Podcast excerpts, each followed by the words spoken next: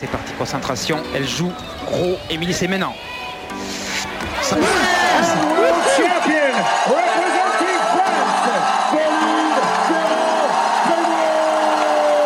Alors peut-être La Britannique est en train de craquer.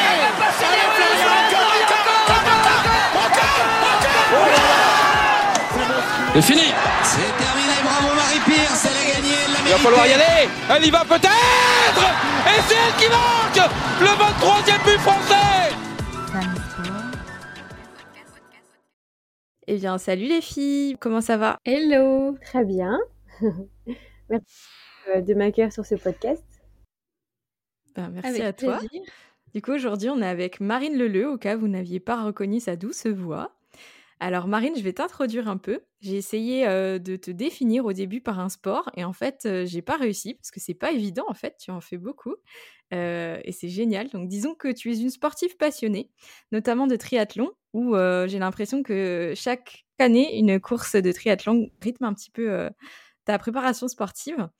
Je crois que tu t'es illustrée auprès du grand public. En fait, la plupart des personnes t'ont connu lorsque tu as réalisé l'Enduroman, du coup en 2018, où tu as été la première française à le terminer. Donc, je pense qu'on reviendra un petit peu sur, euh, sur cet événement-là, qui était assez incroyable à suivre. Moi, j'ai commencé à te suivre plus sérieusement aussi sur euh, cet événement-là. Mais ton quotidien, c'est aussi le coaching individuel sportif. Donc euh, voilà à quel point le sport prend de la place dans ta vie. Le crossfit, les balades sur les quais bordelais. Donc ça vous fait un point commun avec euh, Barbara. Les good vibes et le tout saupoudré de noix de cajou.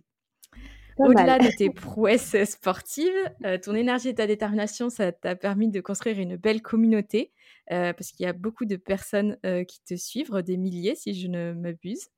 Et tu es également une entrepreneuse accomplie avec le projet Live, dont tu nous parleras aussi, j'espère.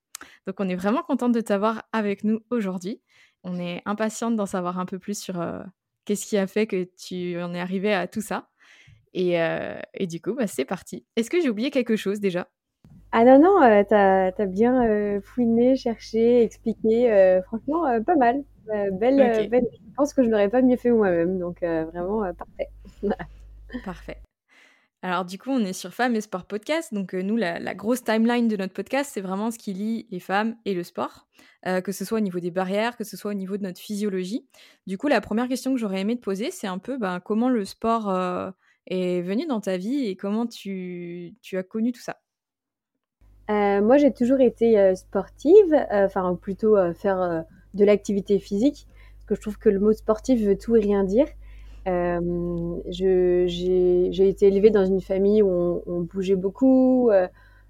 c'était vraiment, c'est vraiment l'exemple que je prends toujours, c'est que pour aller à la boulangerie le week-end, acheter des bonbons, ben, on y allait en vélo. on était toujours à bouger. Donc c'est vrai que j'ai toujours fait plus ou moins de l'activité physique et le sport, j'ai commencé à faire du sport assez, assez jeune. Après, pareil, ça veut tout rien dire, mais vers euh, 7-8 ans, euh, plutôt avec de la natation synchronisée. Et après, le sport a rythmé ma vie avec euh, différents sports, comme tu dis, où j'ai testé différents sports, euh, essayé, euh, euh, du coup, avec aussi mon métier de coach sportive. Et euh, au fur et à mesure des années, euh, par rapport aux, gens que je rencontre et par rapport aux, choses que je, que, je fais, euh, essayer, euh, m'essayer à du crossfit, du triathlon, de la course à pied, euh, un peu de surf, euh, voilà, un petit peu. Ouais, c'est énorme. Et du coup, euh, au niveau de, hum, du triathlon, comment c'est venu à toi? C'est justement parce que tu avais déjà pas mal été dans l'eau, dans l'élément aquatique, euh, bah déjà parce que tu viens du- de la côte ouest, pas des terres peut-être? Comment c'est venu à toi le, le et Euh, triathlon, euh, alors moi plus jeune, donc j'ai fait de la natation synchronisée, j'ai grandi aussi en Martinique, donc du coup j'étais très vite euh, dans l'eau quand même, voilà. Et après, euh, c'est vrai que le, le triathlon est venu à moi plutôt parce que je faisais pas mal de courses à pied. Et en tant que coach, je savais que courir beaucoup quand on est assez jeune, enfin vers 20 ans, faire que des marathons, courir, courir, c'est pas forcément top pour bah, le dos, les articulations, etc. Et puis j'avais des copains qui se sont mis au triathlon. Et donc je me suis dit que j'allais me mettre au triathlon avec eux, tester, essayer. Et euh, comme je dis, euh, c'est pas forcément vrai pour tout le monde, mais essayer, c'est l'adopter. et donc, euh, je sais pas si j'ai adopté le triathlon ou si le triathlon m'a adopté. Après, encore une fois, jamais. c'est période de ma vie et c'est ce que j'ai toujours. Peut-être qu'en fait, moi, je suis euh, une amoureuse du sport euh, tous les sports et peut-être que plus tard je changerai d'activité physique. Mais du moment que je suis bien dans mon corps, dans ma tête, ça, me va. Donc le triathlon, je ne sais pas encore combien de temps, mais pour l'instant, ça me plaît et, et j'y suis très heureuse dedans. Voilà. Mais je trouve ça génial que tu te définisses pas forcément par un sport parce que du coup, ben, c'est des choses qui reviennent beaucoup, nous, euh, enfin, du côté santé. C'est que quand il y a des blessures ou que quand, justement, malheureusement, pour une raison X ou Y, on peut plus pratiquer le sport qui nous définit, en fait, ça fait une atteinte au niveau identitaire. Donc, euh, ça montre aussi que tu as énormément travaillé, je pense, sur ton rapport au sport, sur justement bah, ce qui te définit en tant que personne. Enfin, je sais pas si c'est le cas ou c'est moi qui présume un peu trop vite, mais.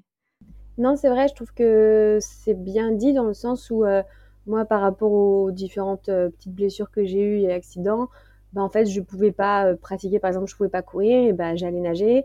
je, je pouvais pas aller nager parce que mes cicatrices étaient pas fermées, bah, j'allais faire du vélo, j'allais marcher. je, voilà, c'est vrai que moi, je dis toujours, je pense, personnellement, je pense que la meilleure qualité chez un athlète ou chez un sportif ou chez quelqu'un qui fait du sport, c'est l'adaptation et s'adapter à tout milieu, euh, toute personne, euh, tout environnement et euh, tout état physique.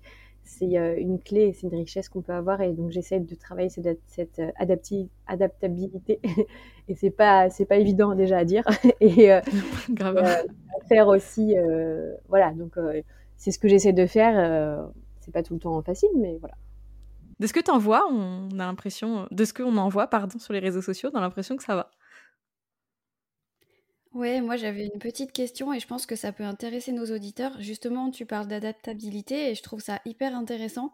Il y a beaucoup de sportifs et de sportives qui s'enferment un petit peu, tu vois, dans des, dans des entraînements qui sont très rigides, très stéréotypés pour euh, progresser et qui ont peur de, euh, comment dire, bah, de plus s'écouter, d'être euh, plus flexible, tu vois, dans, dans leur emploi du temps, dans, dans la manière qu'ils ont d'approcher leur séance pense que, comme tu dis, il y a des gens qui s'astreignent à, quelque chose. C'est Après, je pense que c'est différent. C'est peut-être des gens qui ont soit un programme, soit un coach, soit des objectifs précis. Moi, j'ai, les comptes à rendre à personne. Je suis pas dans un club de triathlon ou dans mm. un club. J'ai pas de coach. J'ai personne pour me dire quoi faire et j'ai pas de pression. Euh, que ce soit, je pense, aux athlètes euh, financières par rapport aux sponsors et par rapport aux résultats. Mm. Et donc, je pense que c'est pas forcément évident et facile. Je suis d'accord avec ce que tu dis, mais moi, je veux dire, si je m'entraîne pas, ça va pas changer ma vie dans le sens sur différentes choses. Mais c'est vrai que je pense que c'est une chance aussi que j'ai eue de jamais me mettre la pression sur des résultats ou sur des choses, jamais vouloir avoir, enfin vouloir performer tout le temps, tout le temps, tout le temps. Déjà, on peut pas tout le temps performer. Et parce que moi, ça reste du sport plaisir et aussi bien-être, je pense aussi, ouais.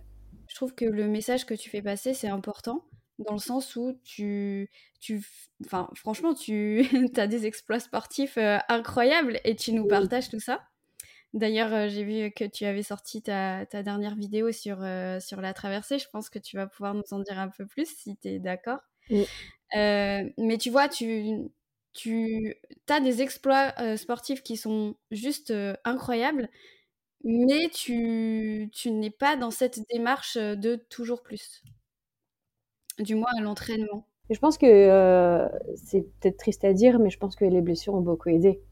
Et je dis pas qu'il faut se blesser pour comprendre les choses, mais malheureusement, ça aide énormément, en fait, de se remettre en question et de, en fait, de se sentir amoindri, de se sentir bah, faible et nul. Surtout quand tu es blessé, quand tu as fait des choses. Moi, c'était après l'enduroman. Donc, euh, quand tu te rends compte que tu fais un truc comme ça et qu'après, tu peux même plus te lever pour aller faire pipi, c'est compliqué. Donc, tu te remets en question sur beaucoup de choses. Je pense que ça ça m'a beaucoup aidé, même maintenant, dans, dans que ce soit ma rééducation aussi, et dans ma gestion du sport et ma gestion de moi dans des fois des entraînements où par exemple je me dis bon bah par exemple hier euh, je, me suis dit bon bah ce serait bien que je cours 30 km bon bah au bout de 27 j'ai arrêté c'est pas ça qui va changer ma vie c'est pas le plus grave et bah parce que je sentais que c'était pas voilà est-ce que ces 3 km vont me faire progresser est-ce que c'est ça va me permettre de passer un step peut-être mais moi ça, m'a permis peut-être pas me blesser et maintenant je culpabilise pas avant j'aurais culpabilisé beaucoup. Non, mais c'est et c'est là tout, tout. Je trouve que ton parcours est vraiment inspirant. J'ai l'impression que tu t'es cousu une. Tu t'es donné les moyens d'avoir une vie un peu sur mesure avec pas mal de choses qui te nourrissent, comme je parlais de ta casquette entrepreneuse, mais qui a quand même un lien. Enfin, moi, du coup, j'adore tes chaussettes, j'en ai, je les mets pour le crossfit et puis j'aime trop les avoir. Du coup, tu vois, il y a, y a, plein de choses qui sont en fait en lien Et je suis sûre que ce que tu as vécu en tant que sportif t'aide dans ton coaching. Et finalement, ton coaching te donne des visions et des idées pour l'entrepreneuriat. Et tu vois, le, le fait d'avoir eu cette opportunité, enfin, le fait d'avoir essayé de se façonner une vie qui te plaît, euh, justement pour t'affranchir d'une certaine pression peut-être, ou en tout cas juste te faire plaisir, j'en sais rien, mais c'est hyper inspirant et c'est cool de savoir que tu peux tu peux t'aligner sur des courses et des projets sportifs aussi longs en adoptant une attitude plutôt flex sur euh, justement euh, les trois derniers kilomètres des 30 kilomètres. Quoi. attention, c'est quelque chose que j'ai construit avec le temps, mais c'est aussi euh, que j'ai construit aussi mmh. avec mes proches et surtout avec, bah, avec Chloé, vous avez dû en entendre parler. Mmh Chloé qui est ma meilleure amie, mais qui aussi m'a beaucoup aidé dans la construction de moi-même. Je dis toujours que c'est ma deuxième maman, mais qui m'a pas mal apporté des clés, qui m'a pas mal aussi dit les choses. c'est important aussi. Mmh et euh, je pense aussi que tout ce que je fais, le soutien aussi, c'est hyper important. Et euh, sans elle, euh, il n'y aurait mm. pas de, il y aurait, y aurait pas, il y aurait pas tout ça, quoi. Donc, être bien entouré aussi, c'est important, ouais. Voilà. C'est clair. Et on passe un petit coucou à Cyril qui nous lit aussi. Comme quoi le monde est petit, mais que un, ton, un de, enfin ton kiné, je crois, un de tes kinés en tout cas, que j'ai rencontré à un congrès de thérapie. C'était une très belle rencontre. Donc un petit coucou à Cyril si tu passes par là. Ah bah aussi lui aussi qui m'apporte aussi beaucoup de choses et beaucoup de clés. Et c'est vrai que bah, euh, depuis que j'ai rencontré, peut-être aussi je vois les choses aussi un peu différemment. Il m'apporte aussi beaucoup de choses et c'est quelqu'un de très très bienveillant, passionné aussi dans sa pratique et dans le fait d'apporter du bien aux gens. Euh, mmh c'est clair. Est-ce qu'on peut revenir sur euh, tes exploits sportifs? Moi, j'avais plein de questions sur l'enduroman et en fait, un peu logistique. Alors, pour ceux qui ne savent pas ce qu'est un enduroman, est-ce que tu pourrais expliquer ce que c'est? Alors, l'enduroman, c'est un grand triathlon. C'est un triathlon, donc normalement, c'est natation, vélo, course à pied. Mais là, cette fois-ci, c'est, course à pied, natation, vélo. Pourquoi? Parce qu'on part de Londres pour aller à Paris. Donc, euh, on part de Londres, on court 145 euh, km jusqu'aux côtes anglaises. Après, on traverse les Et après, on fait les côtes, les côtes françaises jusqu'à Paris à vélo. Voilà, c'est 300 km à peu près. Une course de dingue. ouais. Et qu'est-ce qui t'a donné envie de, de t'aligner sur un projet comme ça à l'époque? Je sais pas trop un peu, c'est un peu... J'arrive pas trop à me, trop me souvenir, mais c'est vrai que c'est cette envie de découverte aussi de moi-même. La préparation a été passionnante, c'est super intéressante, le projet en lui-même aussi. Mais la préparation de tout ça aussi a été fou. Euh, c'est marrant parce que j'en reparlais récemment et je comprends pas comment je me suis lancée dans ça. Je crois que j'étais trop un enfant. Je enfin là, jamais je me lancerais dans un truc comme ça. Je comprends pas. Je, je, j'étais une gamine. L'insouciance. En fait, je pense, je pense vraiment. Euh, mais je sais pas, j'avais envie de découvrir un peu ça, cette facette de moi et de, faire, de faire ce triathlon euh, fou, quoi. Euh, donc ouais, voilà, c'était, une sacrée, sacrée aventure, mais vraiment la traversée de la Manche à la nage a été, pour moi quelque chose de très très très fort. Ouais. Et moi, c'était sur cet aspect. Du coup, je pense dans l'idée que je me fais de la natation et d'une traversée de la Manche, en fait, c'est la difficulté de ça qui me paraît surréaliste. C'est le fait de s'alimenter, la gestion, bah, la gestion de, je sais pas, de, des, des menstruations si c'était cette période, la gestion de l'envie d'uriner, la gestion de t'as envie de te reposer. Enfin, tout ça, c'est vraiment la partie assez dingue. Et du coup, quel challenge Quel challenge Oh là là, l'accent anglais toujours moins maintenant. Quel challenge euh, face, Tu t'es retrouvé face à quoi comme challenge justement euh, sur cette bah, traversée? En vrai, du coup, euh, donc sur cette traversée, tu n'as pas le droit de toucher le bateau. Donc, tu n'as pas le droit de te reposer. tu touches le bateau, tu es disqualifié. C'est fini. après, je m'étais beaucoup entraînée. J'avais fait des 25 km en eau libre beaucoup m'entraîner en mer, j'avais beaucoup nagé, j'avais mis en place certaines choses pour, euh, pour le faire. Euh, dans mon souvenir, c'était pas la semaine de mes règles. Euh, non, je ne crois pas. Hmm, je sais pas du tout, j'en étais dans mon cycle, vraiment pas, mais en tout cas, non. Je n'avais pas mes règles. que ce soit faire pipi, bah, je faisais beaucoup pipi dans ma, dans ma combinaison, mais ça, c'était plus aussi beaucoup, beaucoup pour me réchauffer, donc c'était vraiment quelque chose limite de mieux. Plus je buvais, et puis tellement, en fait, enfin, l'urine, c'est pas, c'est pas très dégueulasse, surtout quand on est dans la mer, on s'en fiche un peu, mais vraiment, en fait, je buvais que c'était, c'était l'eau, en fait, au final, ce que je, que je faisais pipi. Donc vraiment, euh, non, et après, il y a la gestion de l'alimentation, il y avait un protocole de ravito chaud, ravito froid, il y avait encore Chloé sur le bateau, bien sûr, euh, jamais sans elle, et, euh, Non, après, c'est vrai que c'est des souvenirs qui sont déjà un petit peu lointains et des fois, on oublie pas mal de choses. On retient que le positif aussi, mais moi, je retiens que c'était quand même la chose la plus dure que j'ai faite. Mais, euh, mais très enrichissant, ouais, et euh, très fort, ouais. Mais j'avais très froid aussi, parce que l'eau était à 13 degrés, c'était très froid. On aimait du C'est clair. Voilà. Et du coup, il n'y a pas de palme, pas de pool boy, pas Non. de pas de plaque non plus? Pas de cagoule non plus, pas de. Non, que la combi. Waouh, c'est stupéfiant. ouais, c'est clair. Et pour manger, du coup, vu que tu n'as pas le droit de, de, de toucher le bateau, tu, tu fais du surplace, tu fais le vélo comme les comme la natation synchro? C'était ça en fait, euh, c'était avec euh, Le une pédalo.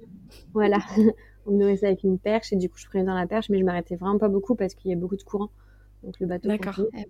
Je, me souviens quand je m'arrêtais pour prendre mon bateau, que je repartais, le bateau était devant, je m'étais fait déjà emporter sur l'arrière. Ah ouais. Mm. Truc de dingue. Ouais. Et dans l'entraînement, du coup, est-ce que tu avais pu justement essayer de, de faire des, des séances un peu en, en trail, on dit des week-end chocs Est-ce que du coup, tu avais, fait d- des- du long justement pour essayer de voir qu'est-ce qui te faisait envie à telle période euh, ou à telle épreuve? Oui, j'avais fait un 110 km en course à pied, enchaîné par le lendemain, j'avais nagé 20 km en piscine. Et là, j'avais testé mon alimentation, j'avais testé un peu le sommeil, un, peu testé pas mal de choses, comment, co- comment gérer ça, quoi. Ok. Et du coup, euh, ouais, tu avais trouvé un peu ton, ton combo gagnant euh, à ce niveau-là, quoi.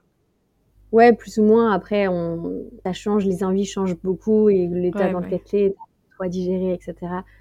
Mais ouais, j'avais trouvé ce que je mangeais sur la course à pied, c'était pas pareil dans l'eau, parce qu'on digère pas pareil, ou c'est pas pareil sur le Ouais. non plus. Voilà. Comment c'est une, euh, une alimentation type sur, euh, sur ta dernière course, par exemple Comment tu manges quoi? Sur ma, sur ma dernière course, sur l'enduroman ou sur une course euh, basique? Comme tu veux. Bah, Sur une course basique, ça va dépendre de la distance. Si c'est un triathlon M qui va durer euh, deux heures et quelques, ou si c'est un Ironman qui va durer 12 heures, on mange pas pareil. Je mange presque pas sur un triathlon. Euh, et sur un, un Ironman, c'est différent. Un Ironman, euh, bah, je mange beaucoup le, enfin, le, le matin, moi, c'est vraiment du riz euh, avec euh, que je mélange dans du yaourt au soja avec une banane. C'est un peu ma mixture bizarre, mais je suis comme ça. Une Mais ça marche. voilà. Euh, sur le vélo, j'ai des petits espèces de petits wraps que je, je prépare la veille. Alors les gens se disent attends la meuf elle mange des wraps sur son vélo, elle a pas le temps. Enfin je veux dire euh, c'est une course, hein, elle est peux pas au. Donc euh, je fais ça. Et du coup après je fais, je mets la viande de maison, un petit peu de fromage. Et après c'est des pommes potes, tout ça. Et du coup, toi, les, au niveau des, hum, de la digestion, t'as jamais trop de soucis sur le long ça, Enfin, t'arrives à gérer? J'ai de la chance euh, de pas avoir de problème digestif euh, sur des courses, sur des Mhm. choses comme ça. J'ai jamais été malade. Enfin je, je croise les doigts. Mais j'ai Ah jamais oui, on été peut pas te souhaiter ça.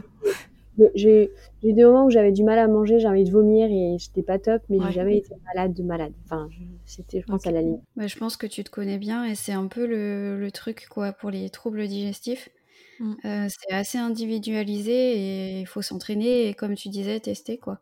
Tester à l'avance, euh, là t'expliquer bah, que tu digères pas pareil euh, en courant que dans l'eau, bah effectivement les chocs c'est pas les mêmes par rapport, euh, par rapport à ton corps, à, à tes intestins et du coup bah c'est c'est un peu la clé quoi, savoir euh, comment comment on, comment on digère et, et qu'est-ce que qu'est-ce qu'on aime bien parce qu'il y en a qui ont de l'appétence pour certains aliments, d'autres pour euh, pour d'autres euh, aliments Mm.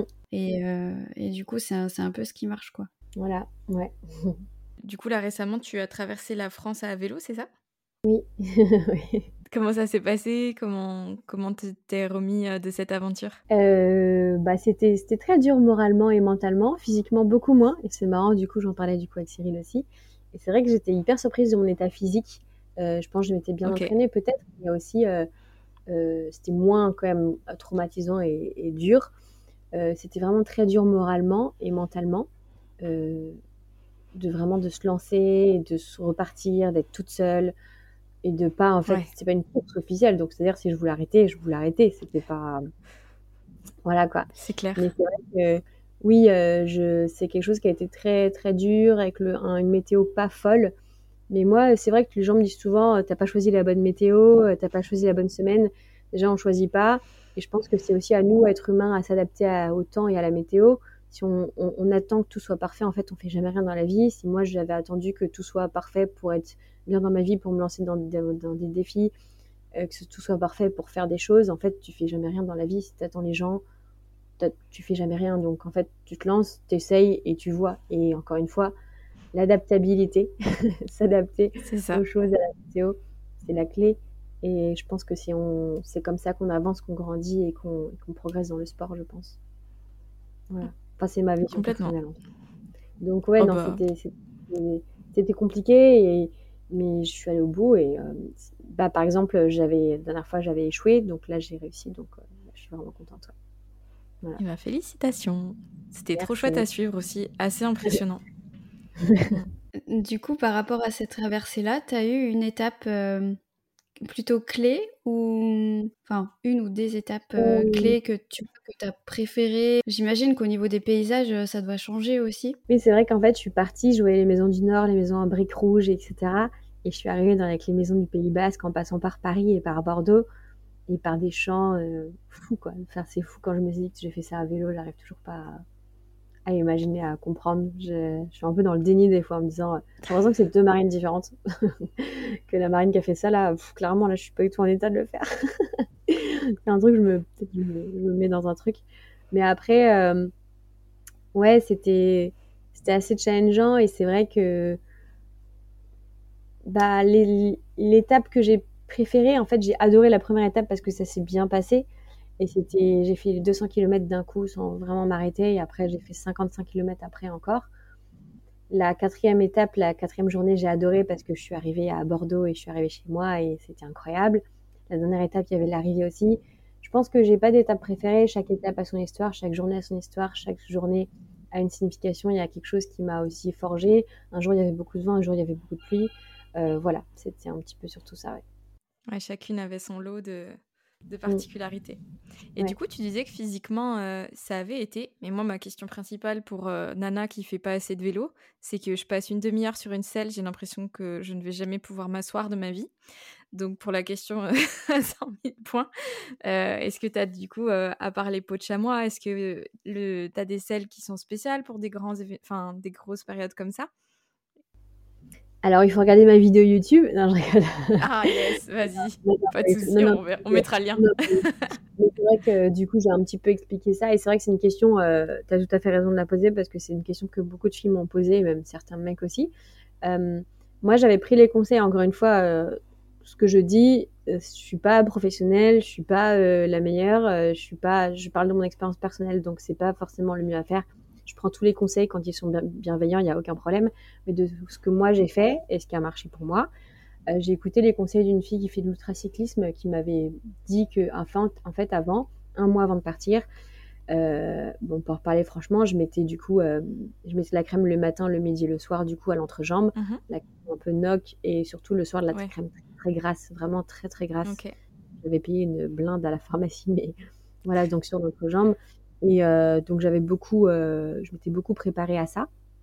Euh, donc vraiment ça j'ai vraiment fait attention. J'ai fait attention aussi de pas avoir de poils incarnés, pas avoir de boutons. Mhm. Et pour parler franchement, c'est vrai que c'est vrai que c'est un peu tabou de temps en temps, mais c'est pas important. L'entrejambe, c'est il peut y avoir aussi des infections, des choses comme ça. Il faut faire attention aussi quand on s'arrête de faire pipi dans la nature. Ok, l'urine c'est pas non plus sale et dégueulasse, mais il faut quand même bien s'essuyer. Des fois on n'a pas le temps, on n'a pas envie, etc. Mais faut mhm. vraiment prendre des choses, faut vraiment faire attention à ça parce que oui, euh, c'est compliqué, c'est chiant, on est dans la nature et tout, mais c'est vraiment, faut faire vraiment attention à ça. Et souvent, quand on fait du vélo, on pense, on dit, je vais avoir mal aux jambes, je vais avoir, faut que je pense à manger et tout. Mais vraiment, faites attention à ça. Et voilà, donc moi, j'ai vraiment fait attention beaucoup à ça, à, bien nettoyer aussi euh, l'hygiène quelques, un mmh. mois, semaine avant et jours avant, et même pendant.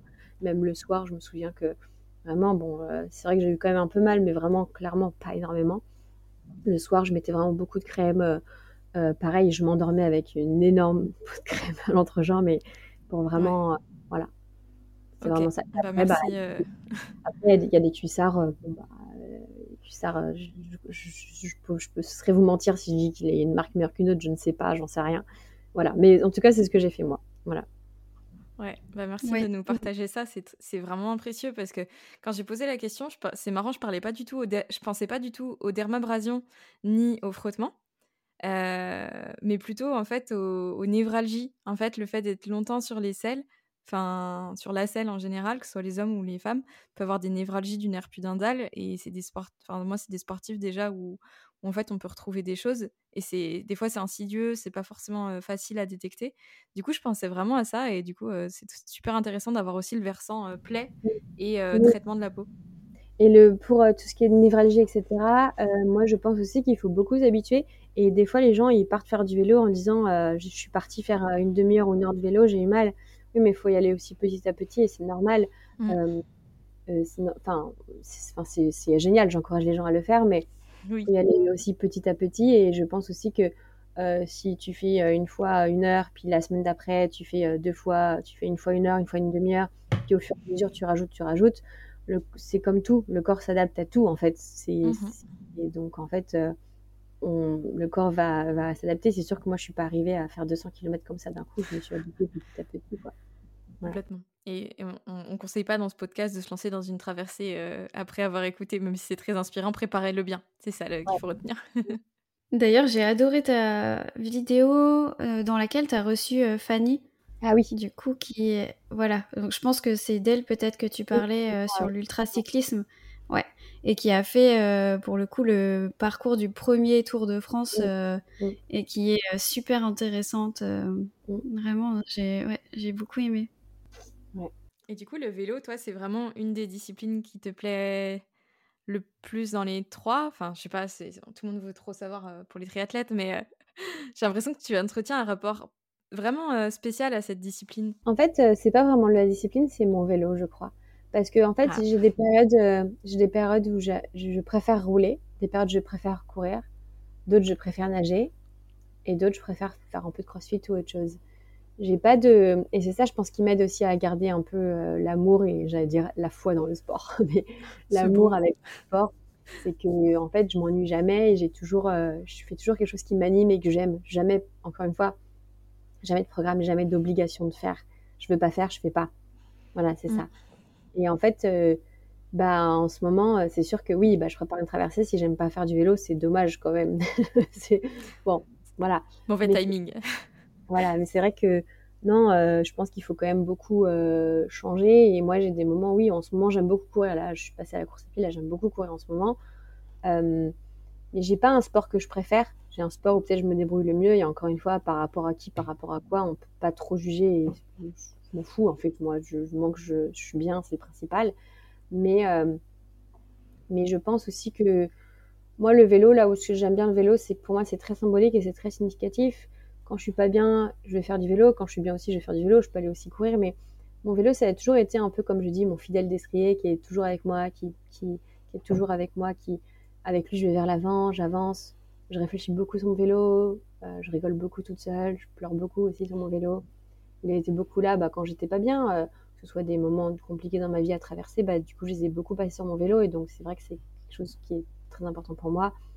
Et mon vélo, comme je dis, c'est un peu mon amoureux, mais c'est ça en fait. C'est, il me fait du bien en fait. Je suis avec lui et tout ce que je fais avec lui, c'est cool. Et je passe par des émotions qui sont, qui sont top, quoi. Donc, euh, ouais, le vélo, c'est, je dirais pas le, le, fait de faire du vélo, je dirais que c'est mon vélo. Par exemple, quand je rentre chez moi, quand je, je suis à Paris, je rentre chez moi à, Bordeaux, et ben je, je, parle à mon vélo, j'arrive, je dis coucou. ah c'est lui alors, c'est la, ah. la révélation. Voilà. On a une question euh, je pense qu'on va, va ensuite les, dérouler. On a une question phare hein, dans Femmes et Sport. C'est euh, la question des premières menstruations. Donc, est-ce que tu te souviens quand est-ce que sont venues tes premières règles et comment ça s'est passé pour toi? Est-ce que quelqu'un t'a expliqué? Est-ce que ça a été la surprise? Est-ce que tu étais en séance de natation synchro ou pas? En cours? Mmh, C'est fou parce que je me souviens pas trop. Euh, je me souviens pas trop exactement. Euh c'est vrai que c'est des souvenirs, j'ai pas trop trop le souvenir, euh, j'ai pas trop le souvenir que ma maman euh, m'ait expliqué, mais en même temps je savais, mais je crois qu'elle m'avait expliqué quand même, mais c'est fou, j'ai pas, pas de souvenir et en même temps c'est un truc qui m'a marqué, qui m'a choqué. Euh, c'est vrai qu'on en parlait, le fait que je faisais de la synchronisée depuis très jeune, on en parlait. moi, je, crois que moi j'avais eu mes règles, c'était un soir devant la Star Academy, je me souviens, j'avais été à la pause faire et j'avais vu du marron dans ma culotte. Et j'ai fait ah, ah bah d'accord. Ah. Mais pas plus que ça. Enfin, je... c'est vrai que c'est un souvenir un peu loin et bizarre, mais j'étais très jeune, hein. je me souviens que j'étais très jeune, je crois que j'étais en CM2, 6e, chose comme ça. Ah oui, ok. ça veut tout rien dire, hein, mais voilà. C'est pas quelque chose qui m'a qui m'a traumatisé, qui m'a marqué et j'ai jamais eu de problème pour mettre euh, un tampon pour aller dans l'eau jeune. Ouais, je sais pas, c'est un peu un peu lointain. Enfin, je le, je le vis beaucoup moins bien maintenant que je pense. Ok. Ouais. Et par Ouais, rapport à vraiment. quoi, du coup, euh, tu sens que, que ça a évolué? Ah, les douleurs? Moi, franchement, quand Ouais. j'ai mourir, c'est l'enfer, quoi. C'est horrible. Ouais. Ouais, Alors que une plus journée. jeune, du coup, c'était... Ben, j'ai pas le souvenir. Alors, soit euh, j'ai oublié, ce qui est possible, mais j'ai pas le souvenir, vraiment.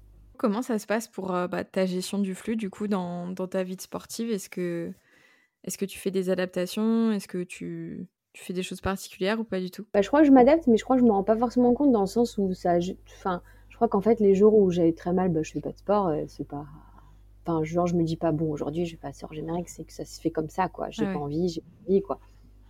Après, Ouais. c'est vrai que, oui, euh, maintenant, je, je suis un peu stressée quand, maintenant que je suis très, vraiment très malade le premier jour de mes règles. Vraiment, c'est un enfer. Je, j'ai même, ça m'est déjà arrivé d'appeler SOS médecin en me disant, je vais mourir, c'est pas possible, quoi. Alors que pourtant, je Ouais. pense pas être douillette et chouchotte. Mais vraiment, euh, c'est vraiment, je me suis, vraiment, Ouais, je, me- je suis je même renseignée si on pouvait euh, tout enlever, si me faire tout enlever l'utérus, mais en même temps, c'est important d'avoir, d'avoir des règles en tant que femme. Mais tellement c'est l'enfer. Je me suis dit, mais en fait, je, je, Mm. je, je m'en fiche de tout ça. Je veux juste, c'est insupportable. En fait, des fois, j'arrive pas à comprendre comment on est en, on est en 2023 et on peut aller sur la lune, mais par contre, des douleurs de règles, on peut pas gérer ça. Et, en fait, non, mais c'est vrai, c'est une vraie question. Ah non, Mais- mais c'est... Non, non, mais c'est une vraie question et je j'appuie vraiment ta question dans le sens où les recherches euh, sur les femmes, euh, malheureusement, se développent que depuis très récemment. Et euh, le- la question du cycle menstruel a toujours été un peu mise sur le côté. Mm. Parce que bah, déjà, dans le milieu de la recherche, euh, la plupart des chercheurs, enfin bon, voilà, la proportion de chercheurs qui étaient des hommes euh, était beaucoup plus importante que la proportion de, chercheurs femmes. Donc en fait, il y avait déjà ce facteur-là, et le cycle menstruel a un peu été euh, euh, mis sur le côté, en, voilà, en se disant ben c'est très compliqué à étudier.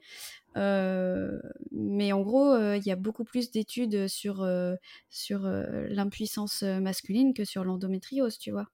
Oui, non, mais c'est sûr. Mais enfin, moi, je, je, mais, mais moi-même, la première, dès que je dis de m'en- de m'entendre dire, ah non, mais je peux pas venir, euh, j'ai mal au ventre, j'ai mes règles, je me trouve ridicule.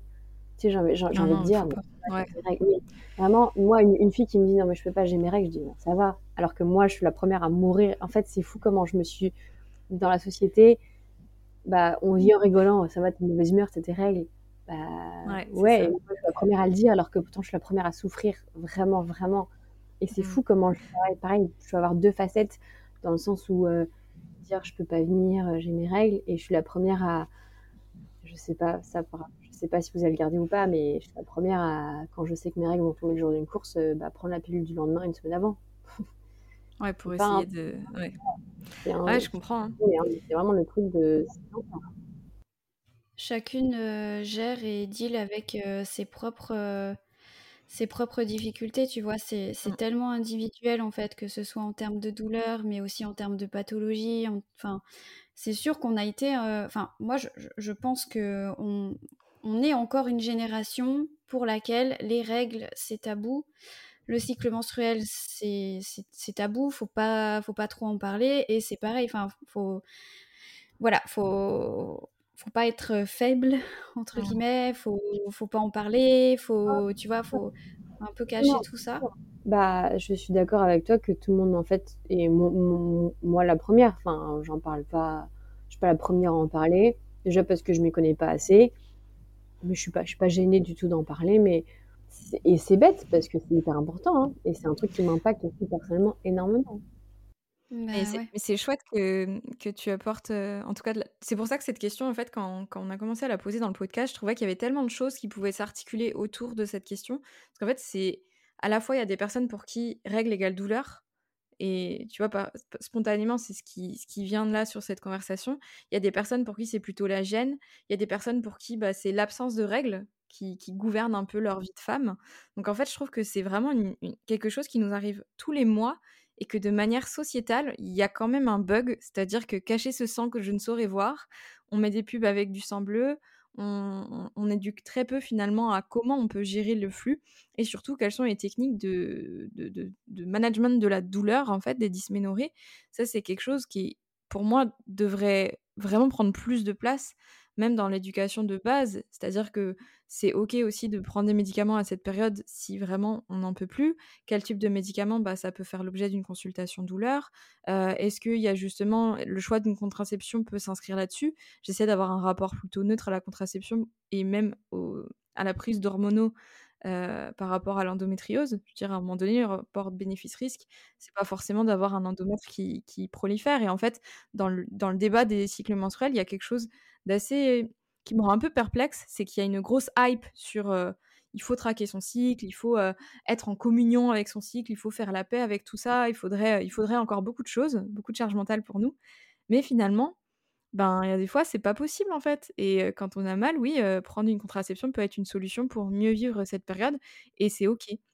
Et je suis en train de lire un livre que je n'ai pas fini de Franck Cauchois et de Claire Dutray qui s'appelle Affaires de règles, qui porte essentiellement sur la cup. Alors je me suis J'étais un peu perplexe, je l'avais pas du tout acheté pour ça, mais en fait tout est autour de cet objet. Donc la cup, c'est une méthode de, enfin c'est une protection hygiénique menstruelle en silicone. Alors ça, en plus, le gros sujet, c'est qu'il n'y a pas forcément de, mise sur le marché comme les médicaments pour ce, pour ce genre de produit. Donc c'est encore tout un débat sur sur la disponibilité de, des produits d'hygiène menstruelle et la qualité de ceux-ci en fait. Et dans ce, dans ce bouquin, il parle énormément bah, du tabou en fait autour de la menstruation, des, douleurs, du fait que parfois il y a des femmes qui n'arrivent, que il y a certaines femmes qui préfèrent consulter des gynécologues hommes parce qu'ils ont l'air plus soucieux de leur douleur, alors que certaines gynécologues femmes, eh ben, elles vont minimiser peut-être un peu. Ouais, c'est vrai? Ah, moi, les hommes, carrément, je préfère largement. Hein. Ouais. Parce que du coup, enfin voilà, je trouve qu'ils ont un rapport peut-être plus précautionneux, alors que nous, des fois, on est un peu brut de brut et on y va. Parce que bah, parce que c'est quelque chose dans la vision qu'on s'en fait. notre mmh. douleur telle que nous on la ressent, on pense que tout le monde la ressent à peu près pareil, alors que ben non, c'est vraiment différent d'une femme à l'autre. Oui, parce que mmh, bah, pour moi, pour discuter avec des, des, copines, j'ai des copines, elles vivent aussi très mal que moi, et d'autres, bah, rien, quoi. Ouais, c'est pas un sujet, quoi. Mmh. Le truc de puis on est toutes différentes, que ce soit la douleur, mais que ce soit aussi, moi, la rétention d'eau, les choses comme ça, les Ouais. gonflées et tout. Moi, des fois, quand je dois faire des photos, des choses comme ça, que je me, je me dis: que «Ça va arriver, là, je suis gonflée» et c'est pas un jour, hein, tu es gonflée la semaine d'avant, vraiment, vraiment, quoi. Ouais. quoi. Tu te dis, c'est horrible, quoi mmh. et tu appuies, la peau d'orange, donc c'est pas c'est pas une fois dans le mois, c'est une semaine, moi, je dirais vraiment, mmh. hein. Mais bon. Je souligne un peu ce que tu disais, Manon, par rapport à être en communion avec son cycle, euh, entre guillemets. Euh, je trouve que ça, peut vite amener vers des déboires où euh, les femmes, justement, n'osent plus consulter ou n'osent plus bah, chercher des solutions médicales, quoi. Mmh. médicales, comme tu le disais, bah, la prise d'antidouleur, voire la prise d'une contraception. Bah, malheureusement, c'est ce qui améliore parfois la qualité de vie et c'est vraiment important que. c'est pas c'est pas toutes les solutions. Et, voilà, et c'est important de garder euh, un recul par rapport à ça. Mais néanmoins, ben, dans certains cas, c'est ce qui améliore le mieux la qualité de vie. Et, je pense qu'il faut, enfin, en tout cas, euh, juste être bienveillante euh, les unes envers les autres et, respecter le fait que bah, on n'a pas toutes les mêmes douleurs, on n'a pas toutes le même vécu du cycle. Et, et voilà, quoi, d'encourager peut-être à, à en discuter de manière un peu plus, plus ouverte et, non jugeante. Mm. Oui, mais c'est ce que je dis toujours, c'est que euh, moi, je demande pas à ce que tout le monde comprenne, et que ce soit les hommes euh, ou même d'autres femmes. En fait, on peut pas comprendre, mais on peut respecter et écouter. Exactement. Et tu vois, une des mm. questions qui, qui est revenue beaucoup euh, quand j'ai commencé à parler, parce que du coup, ben, je fais une thèse sur le sujet du cycle menstruel et comment adapter l'entraînement par rapport au cycle. Est-ce que c'est intéressant ou pas? Tu vois, c'est la question de base auquel on essaye de répondre. C'est déjà comment le muscle et la fonction neuromusculaire en général va interagir en fonction des différents climats hormonaux du cycle. Ça, c'est déjà un postulat de base auquel il n'y a pas de réponse. Donc, mon étude de thèse, ça va s'articuler vraiment autour de ça pour essayer de comprendre au niveau de l'infiniment petit, au niveau des unités motrices du muscle, qu'est-ce qui se passe? Et en fait, très vite, les questions qui viennent en conférence sont ultra pragmatiques, ultra pertinentes. C'est ouais, alors Manon, super, moi j'aime bien, je suis un mec, j'ai des patientes qui ont mal au ventre, qu'est-ce que je fais? Oui, c'est vrai. Alors, on va repartir au début. Je dis bah en fait, euh, y a... quand est-ce que trop c'est trop? Moi j'ai entendu qu'il fallait pas avoir mal au ventre quand on a ses règles. Oui.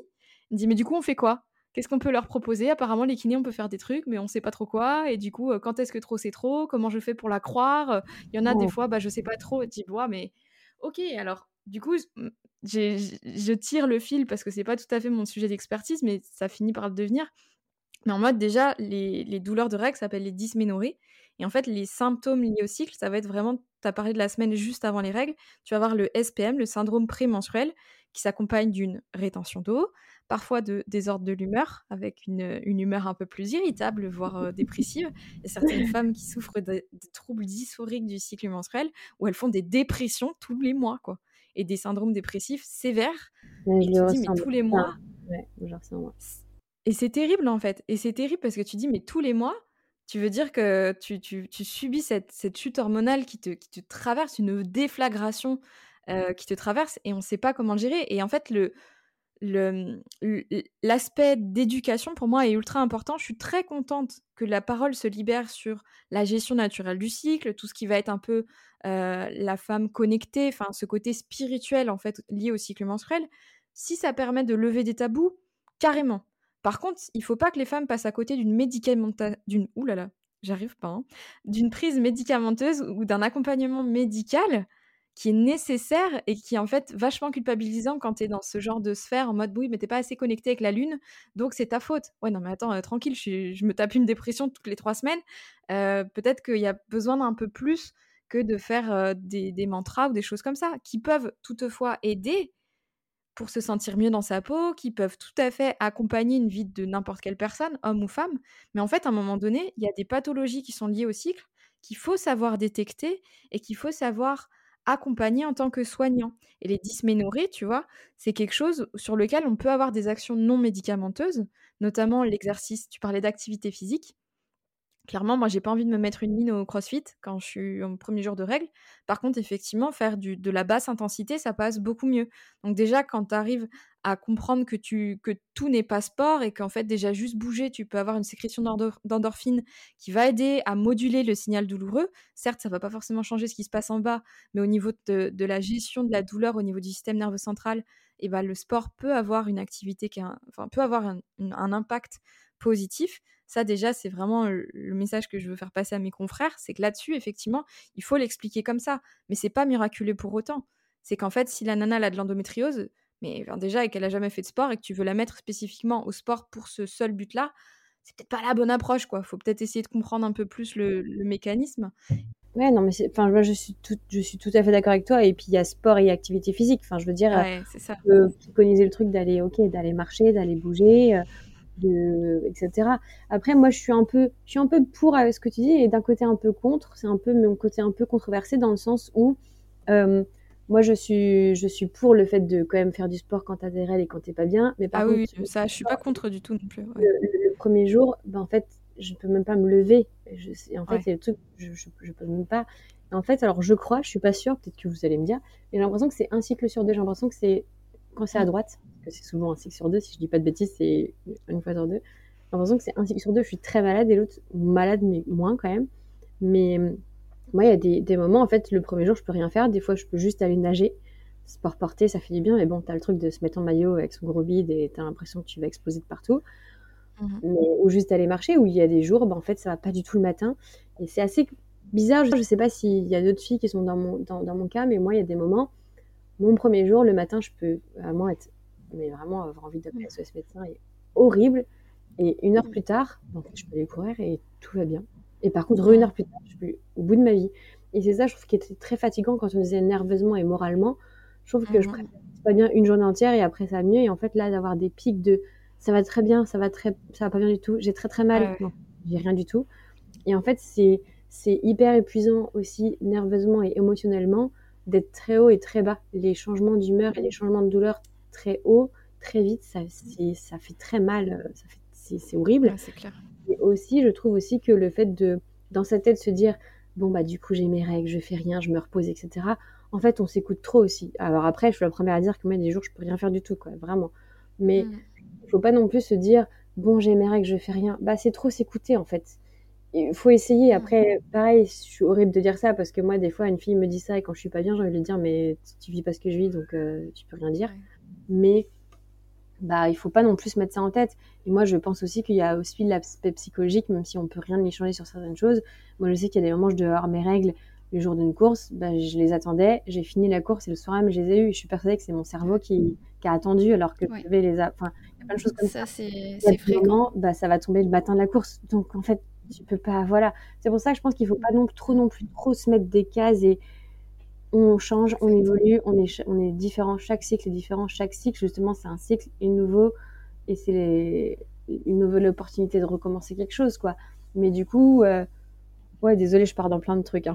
mais, Non, mais on, aime, que, on aime le podcast pour ça. mais c'est vrai que moi, je suis partagée, oui, entre le euh, arrêtez de vous faire des idées comme quoi ça va, t'as tes règles, tu peux rien faire. Non, c'est pas vrai. Ouais. Mais d'un côté, non, je suis désolée, mes règles, je peux rien faire. Donc, c'est un peu paradoxal, quoi. Voilà.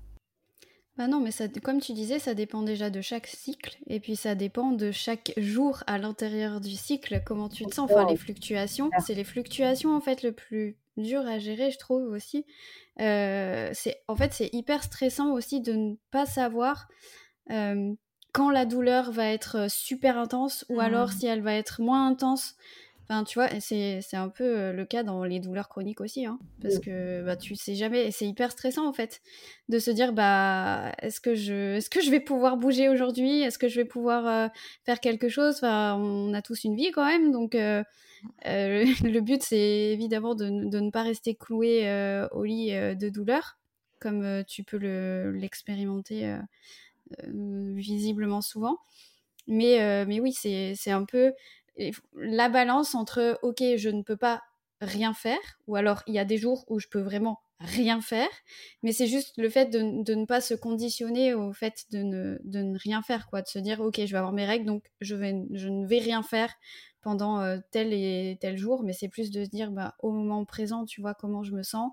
Si je me sens de bouger un peu, bah ok, je vais bouger un peu n'importe euh, n'importe quel mouvement quoi Euh, et mais si je ne peux pas bah je peux pas et c'est c'est ok quoi Il a le droit de manger un gâteau et de manger du sucre et de manger un peu de gras et dire euh, allez tous vous faire voir, je reste dans mon lit avec euh, mon sucre. Ah oui Grave, c'est une option. Et, et je voulais rebondir un peu sur, tu disais, euh, un cycle sur deux. Euh, en fait, ça peut être lié notamment aux ovaires. Alors, des fois, des kystes ovariens qui peuvent être un peu plus douloureux d'un côté ou l'autre. Ça, c'est pour ça que c'est des conditions médicales à investiguer déjà en premier lieu.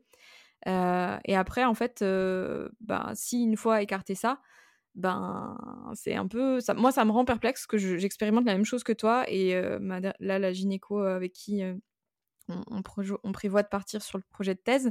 On en a longuement discuté et pour le moment, c'est un peu chou blanc.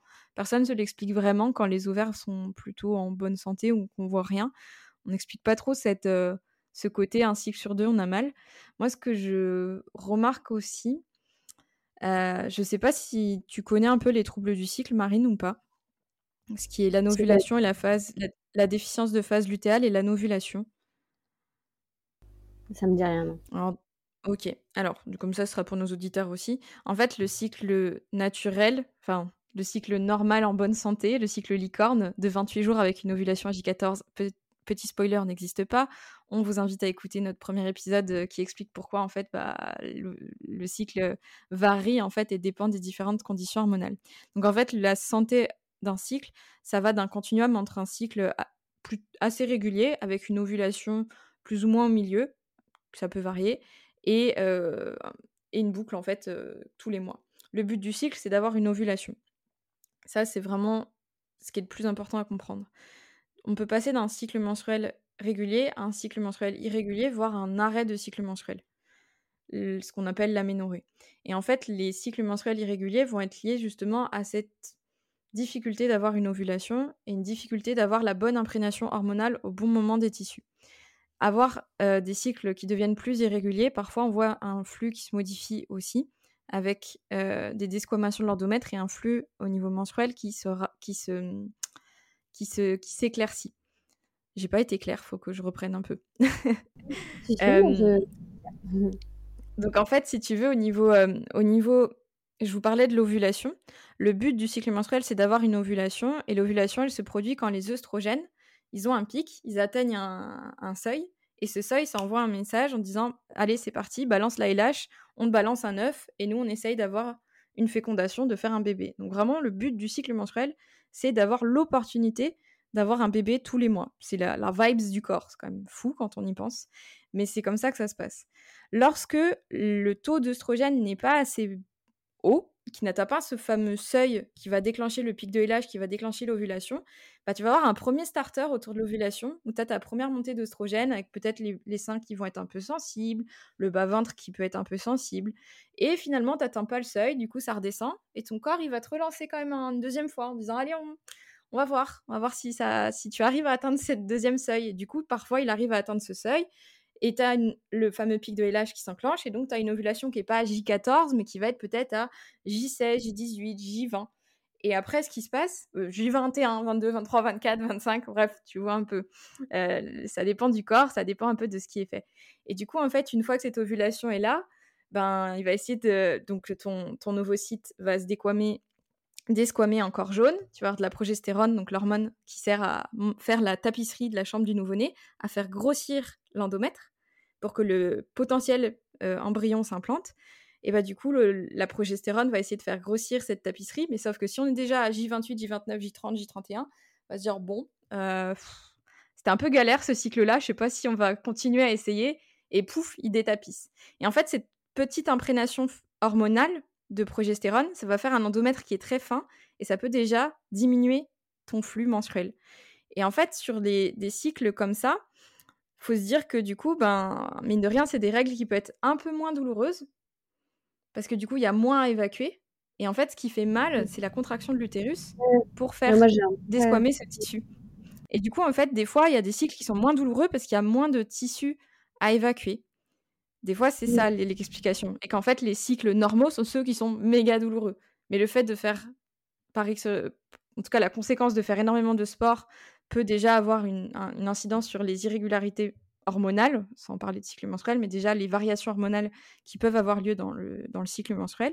Et du coup, moi, je l'explique un peu plus comme ça quand je vois des patientes qui me disent Oh là, j'avais pas fait de sport et c'était horrible, j'ai eu un cycle menstruel complètement euh, anarchique, euh, court, plus court que d'habitude, etc. Alors que c'est des traileuses qui font généralement beaucoup, beaucoup. Euh, beaucoup, beaucoup de sport et qui finalement bah, ont un flux qui est plutôt fin, etc. Enfin, en tout cas, moins, moins abondant, etc.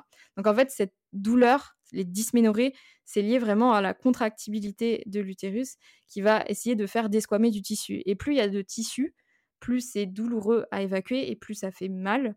Et la qualité des, enfin, la, la, quantité, on va dire, et la qualité du tissu à évacuer va clairement contribuer à aux douleurs qu'on peut ressentir pendant les menstruations.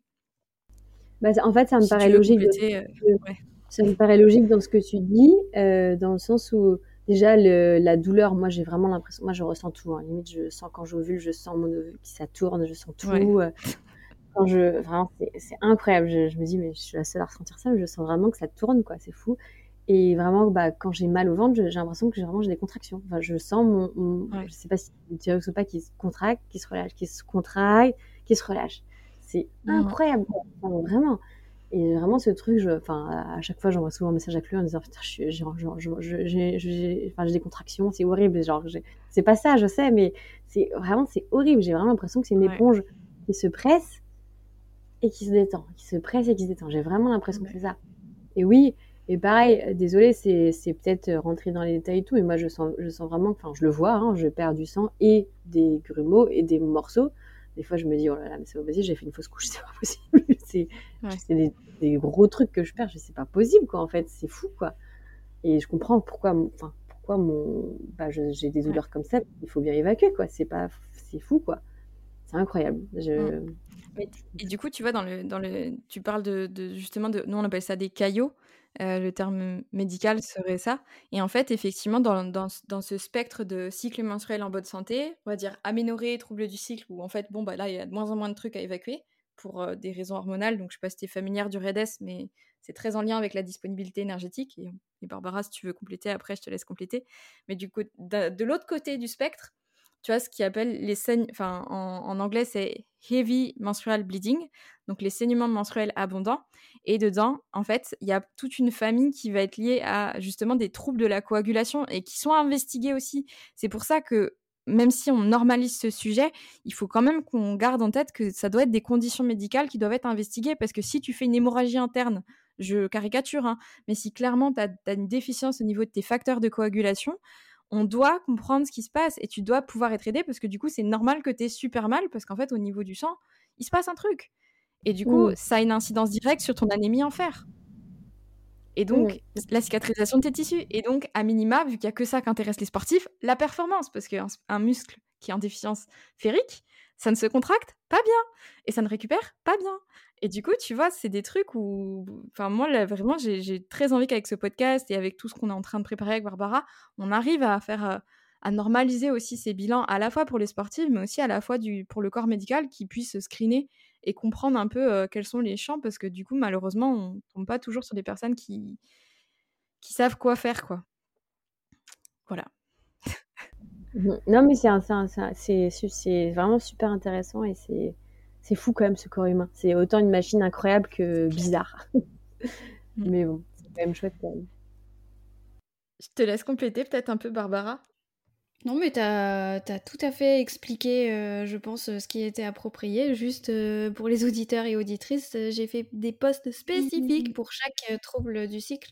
Donc, si vous voulez, enfin, si vous êtes intéressé par, par ça, la novulation, la déficience de la phase du théâtre, etc., vous pouvez, vous pouvez aller voir sur mon Instagram et, et c'est là où vous les retrouverez. Et du coup, Marine, est-ce que tu as des techniques entre guillemets de gestion de, de ta douleur qui sont, euh, qui sont aidantes quand même au quotidien? Euh, Pleurer. Pleurer. ah, c'est. Bah après, encore une fois, je crois que j'ai tout essayé, les, les, la douche chaude, la bouillotte, euh, bien sûr les médicaments, mmh. le fait de bouger.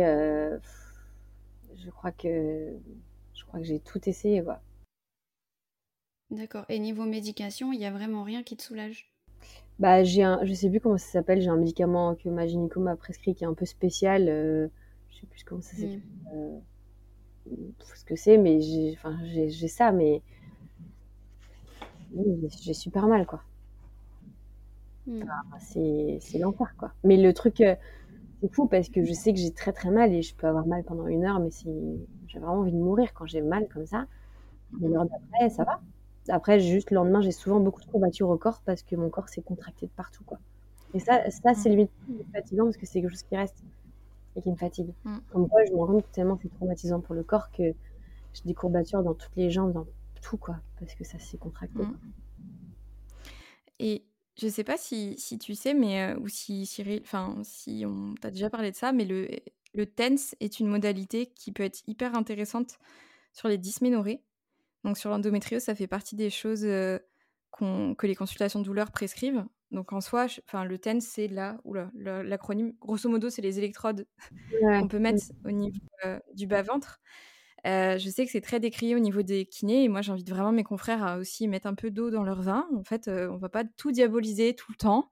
C'est qu'en fait, il faut savoir pourquoi on fait certains choix.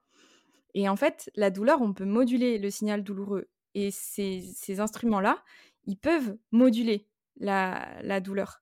Dans le sens où, en fait, ce qu'on veut, c'est que le signal d'alarme du corps qui, envoie ce message douloureux, en mettant du coup ces modalités de contraction électrique, donc de stimulation électrique. Donc je sais plus, je sais plus, euh, Marine, je crois que tu es sponsor par Compex. En tout cas, tu as eu, euh, j'ai pu voir des Compex en story.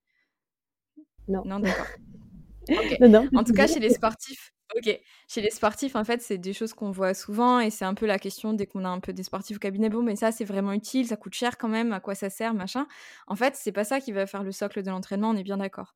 Là, sur la question spécifique des douleurs liées au cycle, la gestion des dysménorrhées peut tout à fait se faire avec du TENS sur les heures qui font mal, en fait. C'est un, une thérapie non médicamenteuse qui peut vraiment faire du bien dans le sens où, en fait, le signal douloureux est complètement différemment par le cerveau et ça peut permettre de garder une activité le premier jour. Et tu sais, on en parlait avec le. Je sais pas si tu as écouté nos anciens podcasts, mais on a mentionné ça avec Emma Audiou qui parlait de la ménorrhée, parce que du coup, ben, dans les discours qui sont donnés aux sportifs de haut niveau, c'est que, ben, en fait, si tu performes, si t'as pas tes règles, c'est bien parce qu'en fait, tu t'entraînes dur, c'est bien, tu es, en train de devenir une athlète. Mais en fait, il y a plein d'athlètes qui trouvaient un bénéfice secondaire dans l'aménorrhée parce qu'elles n'avaient pas à se soucier de la douleur ni du flux. Et la question un peu éthique et philosophique, c'est est-ce qu'on pourrait pas aider au management du flux, justement, en, expliquant que le TENS peut être une modalité, en expliquant différentes choses, plutôt que pousser des générations entières de femmes à se mettre sous pilule parce qu'on leur a pas donné d'autres choix que ça? Et j'ai rien contre la pilule, c'est juste que il faut peut-être expliquer toutes les modalités et les choix de traitement, et puis qu'est-ce que ça peut faire aussi d'avoir une contraception long cours, euh, notamment la chute de libido, ça on n'en parle pas assez. Euh, est-ce que du coup, le fait de juste expliquer qu'avoir un TENS et que mettre ce TENS, donc avec du courant endorphinique ou du gate control, ça peut déjà vraiment aider à moduler le signal douloureux. Ça ne va pas changer ce qui se passe à l'intérieur, et c'est une nécessité, c'est ton corps qui est en train d'évacuer cet endomètre pour donner une chance le cycle d'après pour procréer. Mais toutefois, si le vécu de ce moment-là peut être différent parce que tu as une modalité qui est des patchs électriques sur ton ventre pendant une journée, bah c'est bien de le savoir en fait. C'est vraiment bien de le savoir. Mais ça, je suis d'accord avec toi. Et euh, je, je, me souviens d'un truc, du coup, avec Cyril, euh, on, on, en, on en, parle beaucoup. Hein. C'est vraiment. Euh, c'est mon kiné, mais aussi qui s'intéresse énormément, et ça, faut le souligner. Mm. C'est un homme. Ça, je devrais pas le souligner parce que ça devrait être normal, mais je trouve ça incroyable qui s'intéresse énormément à ça et qui, qui, qui veut vraiment, qui s'intéresse même plus qu'à moi. Je dis souvent qu'il connaît mes limites mieux mon cycle que moi, parce que je lui, je lui dis tout, et il s'intéresse à tout et tout. Il m'avait mis une fois un, du tape dans le dos, dans le bas du dos. Euh, je crois que ça m'avait, ça m'avait fait du bien. Alors, ça n'avait pas euh, tout soulagé, mais ça m'avait vraiment fait du bien. Donc, euh, que ce soit l'aspect peut-être placebo, mais vraiment, je pense que ça m'a vraiment, vraiment fait du bien ça, ça c'était vraiment, c'était vraiment chouette. Mm. Et je pense que oui, c'est vraiment quelque chose, il faut, il faut s'intéresser à ça. Et je reprenais ce que tu disais sur les sportives, euh, qu'on leur disait, euh, t'as des règles, t'es mieux. Moi, par contre, un truc que je souligne, et pareil, je l'avais, je l'ai relevé aussi avec Cyril, et je me rends compte, c'est que moi, le troisième jour après mes règles, ou quatrième, je suis mais en forme comme jamais, comme never, enfin vraiment. Et je pense vraiment que oui, avant, tu as le, les syndromes prémenstruels, etc., tu as les règles, etc. Mais après, mais moi, je pense qu'on a un pic. Limite, c'est limite du dopage. Moi, je, je pense vraiment que j'ai l'impression que je suis dopée, et vraiment. Et il ne faut pas diaboliser en disant quand tu as des règles, c'est horrible, c'est horrible, c'est handicapant pour la vie de sportive.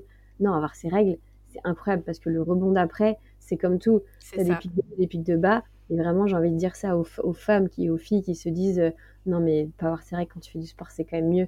Non, bah ouais, alors quand t'as tes règles, ok, c'est pas drôle, mais si tu fais une activité physique euh, sportive, une compétition juste après, mm, mm. et tu vas battre tous tes records. J'en suis pas mm. persuadée, mais vraiment, je le pense énormément. Ah bah tu peux le penser très fort parce que les recherches disent que si tu as des troubles du cycle, tu performes euh, moins bien. Non seulement tu performes moins bien, mais c'est associé à plein d'autres problématiques euh, d'un point de vue global, puisque c'est pas que le cycle menstruel qui est court-circuité ou qui ne fonctionne pas bien, c'est qu'il y a d'autres choses qui ne fonctionnent pas bien.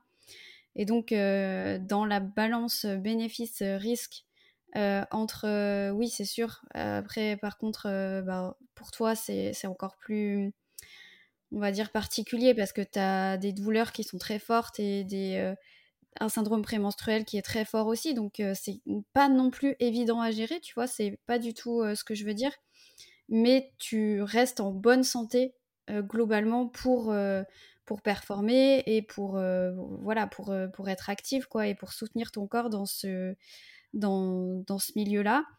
Alors que celles qui ont des troubles du cycle, voire qui sont en aménorrhée, bah, elles s'exposent à beaucoup plus de risques de blessures, et, et d'autres problématiques d'un point de vue immunitaire, cardiovasculaire et surtout santé osseuse. Quoi. Après, c'est vrai que euh, excuse-moi, je te coupe, hein, je, suis bavarde. Hein, mais, Pas de non, au contraire.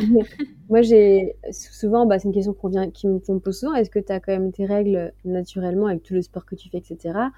Et moi, euh, sans trop rentrer dans mon histoire, euh, moi, j'ai été aménorée pendant un moment à cause d'anorexie, pendant un bon moment. J'ai pas eu mes règles pendant 5-6 ans, je crois, voire un peu plus. Et pareil, c'est bizarre, mais c'est un truc, j'ai plus trop l'idée de savoir quand est-ce que c'est revenu, comment j'ai réagi, etc. Et là, je fais beaucoup de sport et là, ça fait 10-12 euh, ans que j'ai mes règles euh, naturellement. Enfin, à un moment, je prends la pilule, après, j'ai arrêté, etc. Là, j'ai rien du tout. Et c'est vrai que naturellement, j'ai mes règles euh, tous les mois. Alors, c'est pas précis. Des fois, c'est 28 jours, des fois, c'est 30, des fois, c'est 32. C'est plus ou moins. Voilà. je le sens quand je vois mes seins, etc., comment je vois mon ventre en me disant, oulala, ça va arriver là. Mais euh, c'est vrai que c'est, je me dis toujours, oui, c'est horrible, c'est relou, c'est chiant, j'ai mal, etc.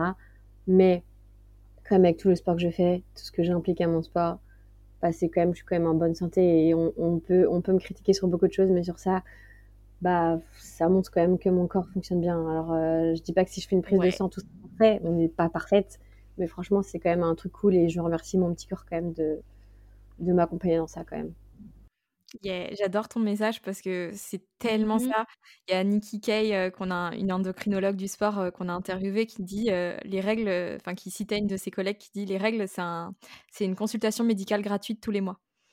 Ça veut dire que tout va bien en fait. Et, je trouvais ça tellement beau et poétique et vraiment puissant. Et, c'est clairement ça. il y a un, article qui a été, enfin, le, collège américain de gynécologie en 2012 militait pour que les, le cycle menstruel et les menstruations soient un signe vital à chercher chez les femmes au même titre mmh. que la fréquence cardiaque, la fréquence respiratoire, euh, qu'on prenne ta tension artérielle, ta température, et bah, le Collège américain de gynécologie voulait que les médecins généralistes posent la question sur les consultations avez-vous vos règles? Pour voir si c'est un bon. Enfin, c'est un marqueur de santé hormonale.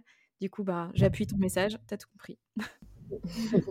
Donc, euh, certes, peut-être qu'il n'y a pas les douleurs associées aux menstruations, mmh. il n'y a pas le flux à gérer, mais par contre, qu'est-ce qu'il y a aussi à côté? Et pareil, tu vois, pour le SPM, ok, mais l'aménorrhée, c'est associé, enfin, je parle de l'aménorrhée hypothalamique, mais même, voilà, c'est associé à des symptômes dépressifs, c'est associé, et ça, c'est tout le temps, en fait. C'est pas qu'à certains moments du cycle, c'est c'est vraiment, c'est chronique, quoi. Donc, merci. merci de d'avoir partagé ce message. Je pense que c'est, tu disais, juste après les menstruations, j'ai l'impression d'être trop forte et tout et bah, déjà sache que c'est pas forcément une impression parce qu'effectivement, en fait, les œstrogènes, c'est les petites sœurs de la testostérone et qu'en fait, on a une rampe énorme qui va nous monter, nous amener jusqu'à l'ovulation et du coup, ça nous rend extrêmement badass pendant cette période. en tout cas, c'est la théorie et ce qui a été montré sur des modèles animaux et il y a quelques études quelques études un peu timides avec des cohortes sur la performance, liée au cycle. Le fait de s'entraîner en musculation préférentiellement en force pendant cette période-là aurait de meilleurs effets que si on s'entraînait à contrephase, par exemple. C'est des petits effectifs. Bah, Barbara, je te vois faire. Euh, pour l'instant, on n'a quand même pas assez de données solides pour dire qu'il faut s'entraîner en phase folliculaire. Donc, euh, en fait, si tu veux, ce qui ressort pour l'instant, c'est que euh, qu'on s'entraîne avec un programme, comment dire, normal, versus qu'on s'entraîne avec un, programme euh, adapté en force pendant la phase mmh folliculaire, il n'y a pas forcément de différence dans, dans les résultats, dans les performances. Mais ça ne veut pas dire qu'il n'y a rien pour l'instant. Ça veut juste dire qu'on n'a pas, euh, on n'a pas le. Effectivement, du coup, il y a quand même en théorie des choses qui semblent se passer si on s'entraîne spécifiquement pendant ce, cette période-là du cycle pour essayer d'avoir de meilleurs effets sur, la production. En fait, il faut, dissocier l'aigu et le chronique. C'est-à-dire, quand on fait une photo à l'instant T du cycle sur cette phase, est-ce qu'il y a de meilleures performances par rapport à une autre phase? Pour le moment, on est assez neutre là-dessus. On performe quel que soit le moment du cycle. Et il y a une grosse étude qui a été réalisée par McNulty, c'est une méta-analyse, c'est le plus haut niveau de preuve dans la littérature scientifique. Et le, seul truc, en combinant beaucoup, beaucoup de données qui ont été faites sur le cycle menstruel et la performance, la seule chose qu'on a pu mettre en évidence, que son équipe a pu mettre en évidence, c'est que la performance semble un peu réduite pendant les. C'est la seule chose qu'on a pu voir. Et on n'a rien réussi à montrer en mode c'est meilleur pendant une autre période. Et en fait, il y a plein d'explications à cela. Et la tendance un peu qu'on a vue se développer à outrance sur les réseaux sociaux, et c'est pour ça, je pense que tu voulais faire ce disclaimer, Barbara, c'est qu'il y a du cycle cycling, c'est-à-dire s'entraîner pendant, euh, avec une modalité spécifique pendant euh, une période du cycle pour euh, essayer de mieux vivre son cycle menstruel. Sauf que pour le moment, les études, elles sont pas assez robustes pour dire alors go, tout le monde fait, du, fait ça pendant telle période du cycle, tout le monde fait ça pendant telle période du cycle, tout le monde fait ça, tout le monde fait ça. En fait, déjà, c'est très individuel. Pour certaines personnes, ça peut marcher, pour d'autres, pas du tout. Deuxièmement, bah, il y a peut-être qu'un niveau élite qui pourrait bénéficier de ce genre de périodisation, parce qu'en fait, la plupart des gens sont sous-dosés dans le sport. Je pense que Marine, tu me rejoins largement avec ça au niveau coaching. Il y a plein de personnes, en fait, elles ne portent jamais de charge, elles sont, elles elles font même pas assez de base pour avoir les effets nécessaires à, être en bonne santé. Donc, en fait, il faut bien vérifier que la base de tout soit bien, bien intégrée avant de commencer à se dire je vais, je vais jouer avec mes hormones. Donc, en soi, je, pense qu'on va tendre vers ça peut-être pour des élites. Il y a des études qui sont vraiment en cours pour essayer de voir. Et du coup, ben, effectivement, en théorie, les oestrogènes pourraient euh, soutenir, en tout cas, un meilleur vécu de l'effort, dans le sens où c'est plutôt un, vécu de l'effort qui est vraiment moins bien aussi après l'ovulation et pendant les menstruations. Du coup, la rampe d'après, elle est quand même vraiment sympathique par rapport au reste.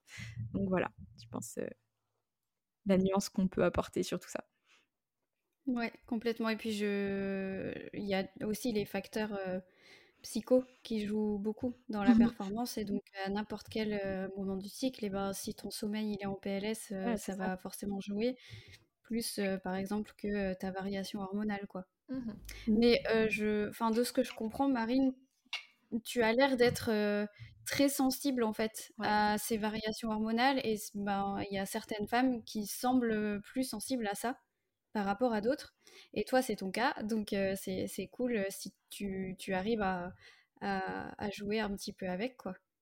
Bah en fait, euh, j'ai pas le choix. Donc en fait, à la place de dire c'est horrible, à la place de dire c'est horrible, de toute façon c'est de la merde, pourquoi oui bah oui bah et alors en fait à la place que je dis c'est un peu comme le mantra que j'utilise dans le sport et dans la vie à la place de râler de pleurer de de me morfondre, bah, en fait, l'énergie, je l'utilise pour aller bien, pour aller mieux, pour aller de l'avant. Alors, je dis pas que c'est tout le temps facile, hein, parce que vraiment, euh, là, ça fait un peu la fille, bah, ça va, faut assumer, faut bouger et tout. Mais vraiment, moi, il y a des jours, euh, je, vraiment, quand je dis vraiment j'ai envie de mourir parce que j'ai mal, je vous promets que je me dis, je vais mourir. Il y a un moment, je me dis, il faut que je range tout mon appart parce qu'en fait, euh, on va me retrouver tellement j'ai mal, en fait, je vais mourir et on va me retrouver. J'ai pas envie qu'on trouve mon appart dégueulasse. C'est horrible, hein. Vous imaginez ça en dit long sur, euh, sur l'intensité de ta douleur, quoi. Et, en fait, et d'un côté, je me dis, mais euh, attends, ça va, ces règles, c'est pas la fin du monde. Tout le monde, a, toutes les filles ont ça tous les mois, ça va. Et c'est comme je disais au début, mais c'est fou, la enfin, quand quelqu'un me dit, je peux pas, j'ai mes règles, je dis, mais ça va, euh, t'es pas une chute, quoi? Alors que pourtant, je suis la première à en agir, quoi.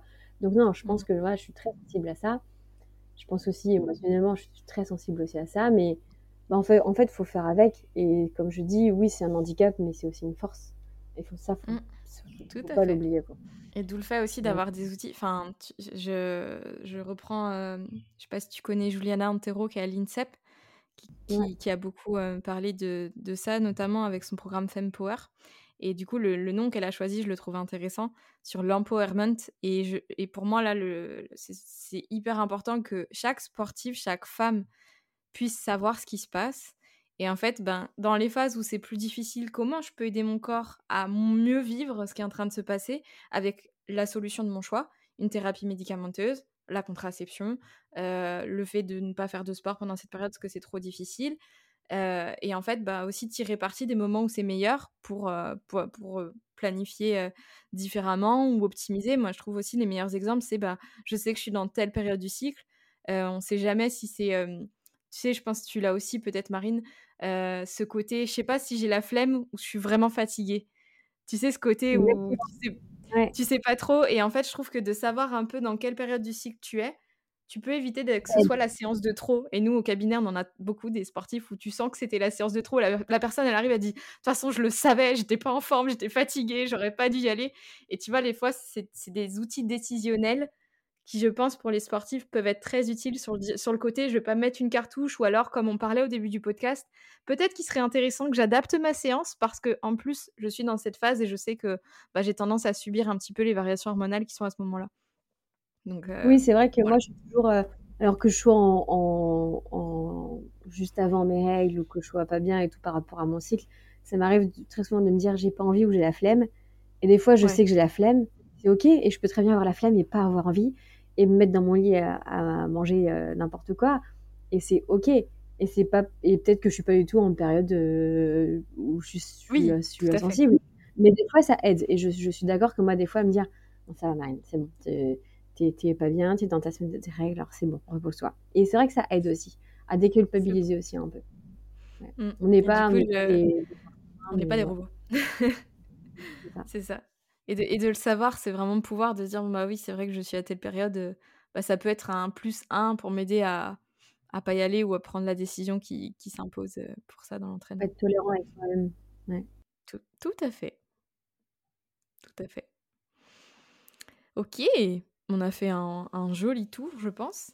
Est-ce que tu as d'autres euh, est-ce que tu as d'autres choses un peu en tant que femme sportive ou de sportive quand tu penses à femme et sport, toi, est-ce qu'il y a des choses qui te viennent naturellement ce que tu voudrais qu'on évoque euh, avant la fin de l'épisode?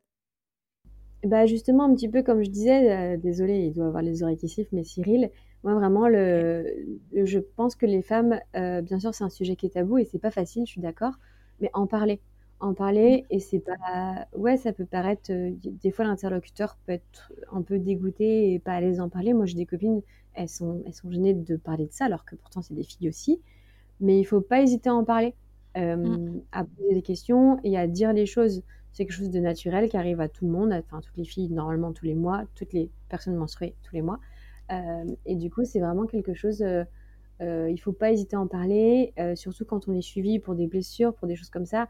Moi, je sais qu'un bon, pour moi, un bon thérapeute ou une, une personne dans le médical qui, qui suit une femme, une personne menstruée, il faut lui poser la question. C'est hyper important. C'est quelque chose qui est plus important dans la vie de sportif que ce qu'on en pense. Et c'est pour ça que moi, Cyril m'a vraiment ouvert les yeux sur ça. Et c'est hyper important de, de travailler avec ça, de de- d'évoluer aussi avec ça et de comprendre les choses. Je pense que aussi on, on, on vivra mieux les choses, on vit mieux les choses euh, si on les comprend et si on essaye de les comprendre, euh, de savoir ce qui se passe. Moi, je dis toujours, j'aimerais trop être une petite souris, et avoir un microscope et voir ce qui se passe dans mon ventre quand ça se passe. Peut-être ça m'aiderait mieux à comprendre les choses et à vivre les choses. Euh, voilà, moi je pense qu'il faut en parler. Il faut aussi euh, s'informer. Euh, je dis pas qu'il faut tout savoir parce que moi il y a plein de choses que je sais pas et en vrai j'ai pas envie de savoir. Des fois ça me saoule. Des fois ça me saoule de se dire bon alors pourquoi je suis comme ça? Non c'est bon juste en fait euh, laissez-moi souffrir tranquille et on passe à autre chose quoi. Parce que des fois c'est relou quoi. C'est bon ça me saoule. Donc pas non plus se forcer tout le temps à comprendre alors pourquoi ça, pourquoi ça. Non c'est bon on n'est pas en maths sup euh, ça va. Mais c'est important de voilà de mettre en place les choses. Donc moi je dirais aux filles parlez-en, discutez-en. Euh, n'ayez pas peur, n'ayez pas honte. Mm. Et il faut faire évoluer ça en fait. Mm. Voilà. Non, mais et je rejoins sur ton dernier point, tu sais, sur le côté charge mentale. Il faudrait aussi qu'on puisse gérer ça aussi. Euh, gérer justement, euh, ça, ça rebondit aussi sur ce côté, je suis capable, par la force de ma volonté, de ne pas avoir mes règles quand, quand je vais faire ma compétition. Tu vois, il y a ce côté charge mentale où, au bout d'un moment, toujours plus. Et dans ce livre que j'ai cité juste avant, là, de Affaires de règles, il parlait du flux libre instinctif. Je sais pas si vous êtes familières de ça, euh, toutes les deux.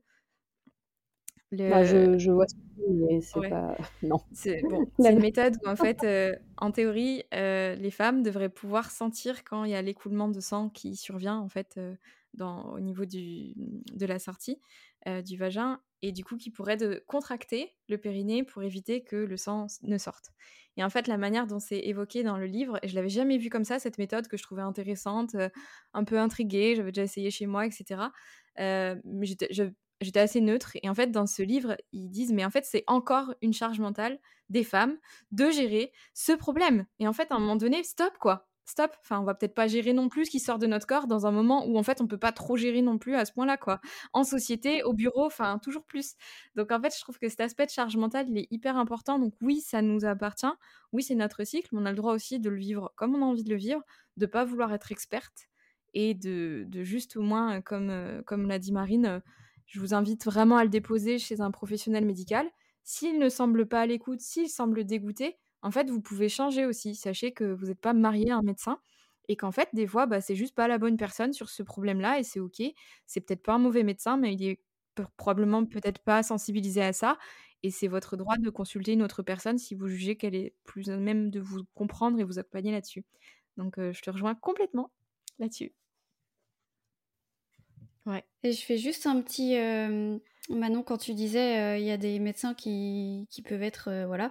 Je, je rajoute juste que les sages-femmes aussi, Oui, euh, ou maïoticiens, peuvent être vraiment très bien informés à ces sujets. tout à fait. Donc n'hésitez pas à en, à en consulter.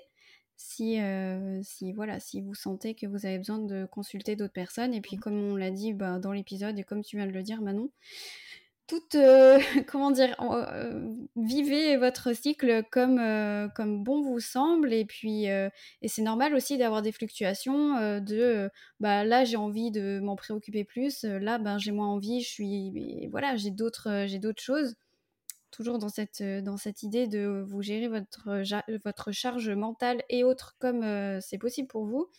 Et puis, euh, c'est pas une honte d'avoir recours à des béquilles, entre guillemets, je dis des béquilles, mais à, des, à des possibilités de médication ou, ou, autres. Peu importe que ce soit médication ou, ou envie d'essayer d'autres, d'autres alternatives, c'est OK. Complètement. Est-ce que tu as une recommandation à nous faire de lecture, des podcasts, Marine, euh, ou de quelqu'un que tu, qui te semble important qu'on connaisse ou qu'on invite ici? Bah, Votre podcast déjà. non, ah, après, euh, non, non, vraiment, après, euh, bah, je, pense, je pense que j'ai pas forcément de recommandations. Je pense que chaque sportive a peut-être ses informations à donner, que ce soit une sportive ou une athlète, comme vous avez déjà euh, interroger euh, Marjolaine, que je suis beaucoup et que j'adore. Euh, je pense que Renelle Lamotte, vous l'avez peut-être déjà eu ou pas? C'est vraiment. la deuxième à m'en parler, donc je vais. On va elle, elle en, parle, dans ce temps. Ouais, on aimerait bien. Ouais. vraiment. Mm, j'aime beaucoup. Mm. Après, peut-être aussi une fille, peut-être qui fait peut-être un peu moins de sport, peut-être parce que parce qu'elle a sa vision aussi à elle. Je dis pas que je fais beaucoup de sport, mais quand même un petit peu ça peut mmh. être intéressant. Et moi, je pensais aussi à Cyril, parce que ce serait vachement intéressant d'avoir un mec qui parle d'un truc qu'il ne vit pas, mais qui connaît peut-être mieux que moi. Voilà.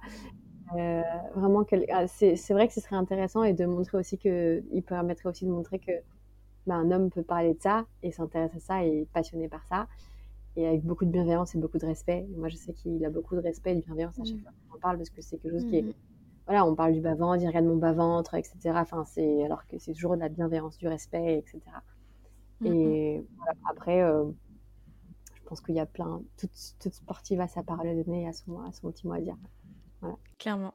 Et merci euh, toi de tout ce que tu viens de nous partager, c'est précieux et on a, on a de quoi ravir euh, les oreilles, j'espère. Avec plaisir. Merci beaucoup en tout cas les filles. Avec plaisir. À bientôt. Merci beaucoup. Bonne journée. À bientôt, Marine. Merci. Merci à toi d'avoir été jusque-là. Si tu as aimé cet épisode, n'hésite pas à laisser 5 étoiles sur ton appli de podcast préféré et des commentaires, bien sûr. N'hésite pas à nous dire ce que tu as aimé ce que tu voudrais voir améliorer. Et dans notre prochain format d'interview, si tu veux écouter quelqu'un en particulier sur le sujet de la femme sportive, n'hésite pas à nous le suggérer en commentaire ou en DM sur Instagram. Allez, à bientôt